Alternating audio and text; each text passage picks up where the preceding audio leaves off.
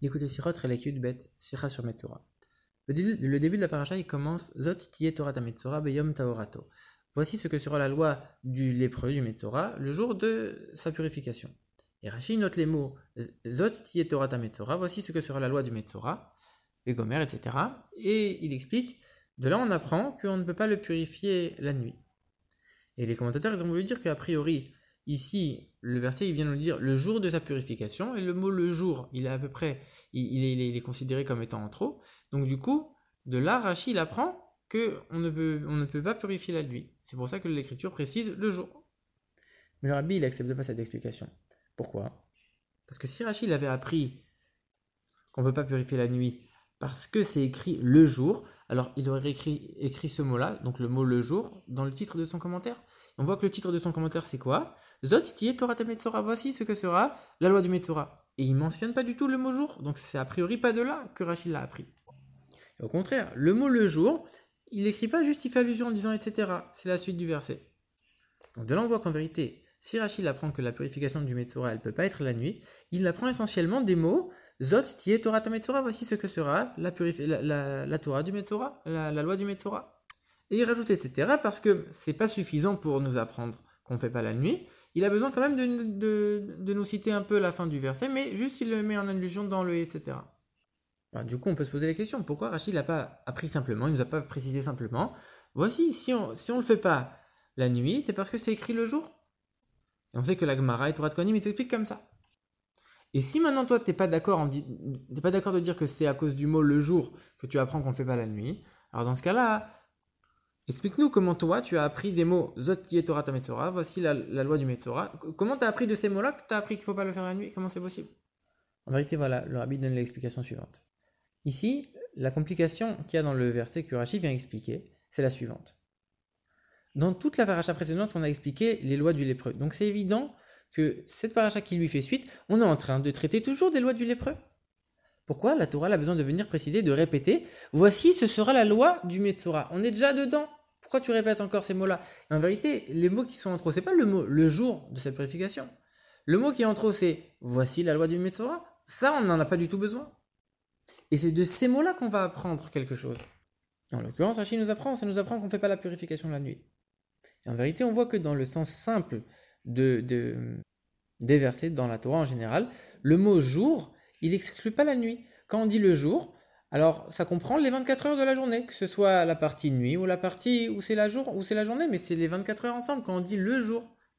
Comme c'est expliqué d'ailleurs dans la première paracha de la Torah dans Bereshit, c'est voici, il fut soir, il fut matin, un jour. Donc un jour c'est le soir et le matin, la journée et la nuit.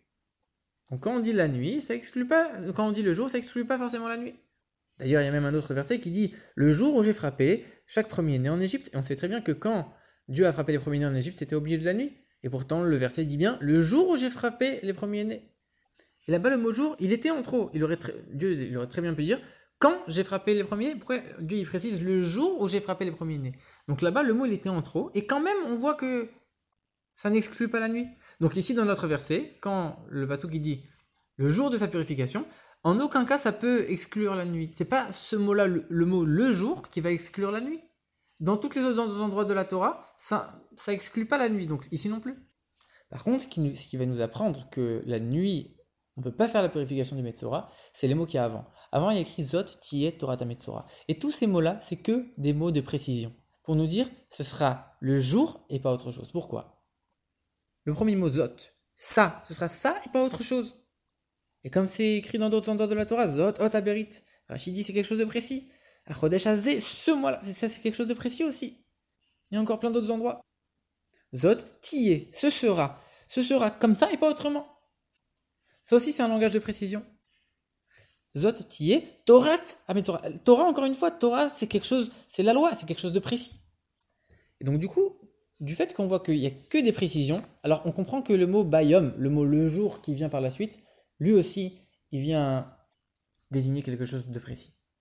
Donc du coup maintenant on comprend pourquoi Rashi, dans le titre de son commentaire, il n'a pas écrit le mot le jour. C'est pas du, c'est pas de ce mot-là qu'on apprend que ce ne sera pas la nuit. C'est du fait que juste avant, tu as une formulation qui est en trop et qui montre la précision. Et c'est pour ça que Rachid note dans son commentaire, ça, ça nous apprend que ce sera pas la nuit. Et grâce à ça, on va aussi comprendre la question que les commentateurs, les Mefarshim, ils posent sur ce Rashi. Ici, Rashi vient apprendre que la purification ne peut pas se faire la nuit. Mais quand on réfléchit bien, la purification, doit comporter un sacrifice. Et on sait qu'on n'apporte pas de sacrifice la nuit. Donc en vérité, on n'a pas besoin d'apprendre ici qu'on ne fait pas la nuit, c'est quelque chose d'évident. La purification, elle inclut un sacrifice. Le sacrifice, on ne peut pas le faire la nuit, donc automatiquement, la purification, elle n'aura jamais lieu la nuit, c'est évident. On n'a même pas besoin de l'apprendre de ce verset. Mais en vérité, d'où on a appris que les sacrifices se font pas la nuit C'est parce qu'il y a un verset qui dit Yom Savoto, le jour que je t'ai ordonné. Mais si on suit la logique de Rachid, comme on l'a vu, dans tout l'ensemble de la Torah, on a dit le mot Bayom, le jour, il repousse pas le fait que, ça puisse être la nuit. Donc du coup, Ici, cette règle que tous les sacrifices ne peuvent pas être apportés la nuit, eh ben, elle marche plus. On ne peut pas la prouver de ce verset qui dit Beyom Savoto, puisqu'on a dit le mot jour, il n'exclut pas la nuit. Et donc, du coup, du coup, on a nouveau besoin de cette précision de Rashi, qui vient nous dire la purification, tu sais, elle ne peut pas avoir lieu durant, la nuit.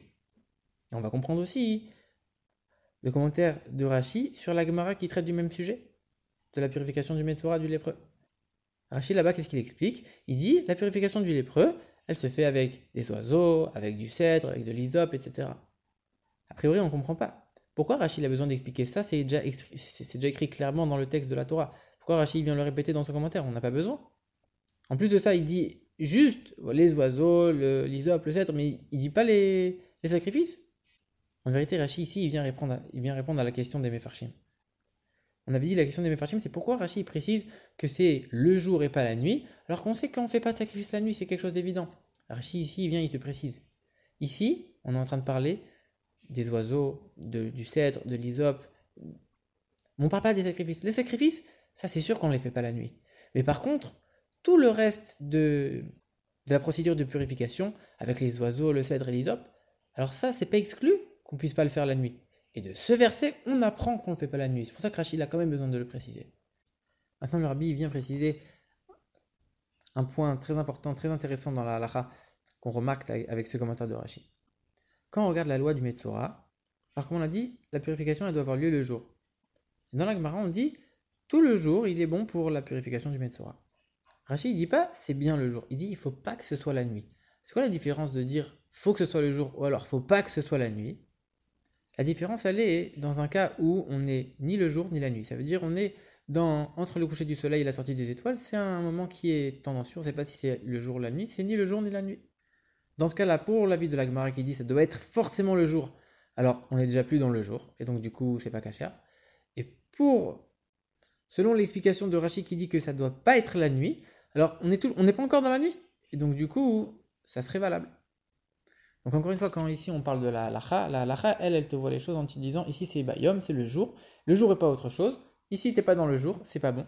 Mais quand on regarde d'après le sens simple de la Torah, le sens simple des versets, alors là, juste on est en train d'exclure la nuit, et ici, on n'est pas dans la nuit, et donc a priori, ce serait bon.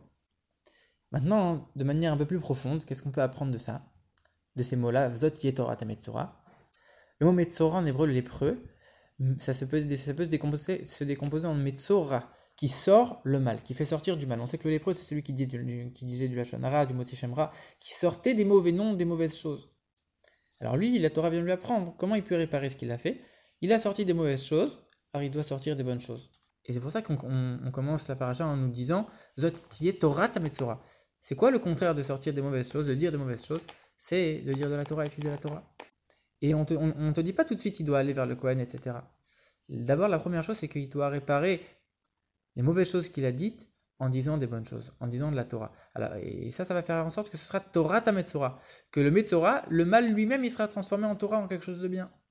Et pour ça, bien sûr, il faut que son étude, elle soit animée par la soumission à Dieu. Et ça, c'est permis par le fait qu'ensuite il sera amené vers le Kohen. Et c'est lui qui va lui permettre que sa Torah, elle soit, elle soit étudiée avec soumission à Dieu.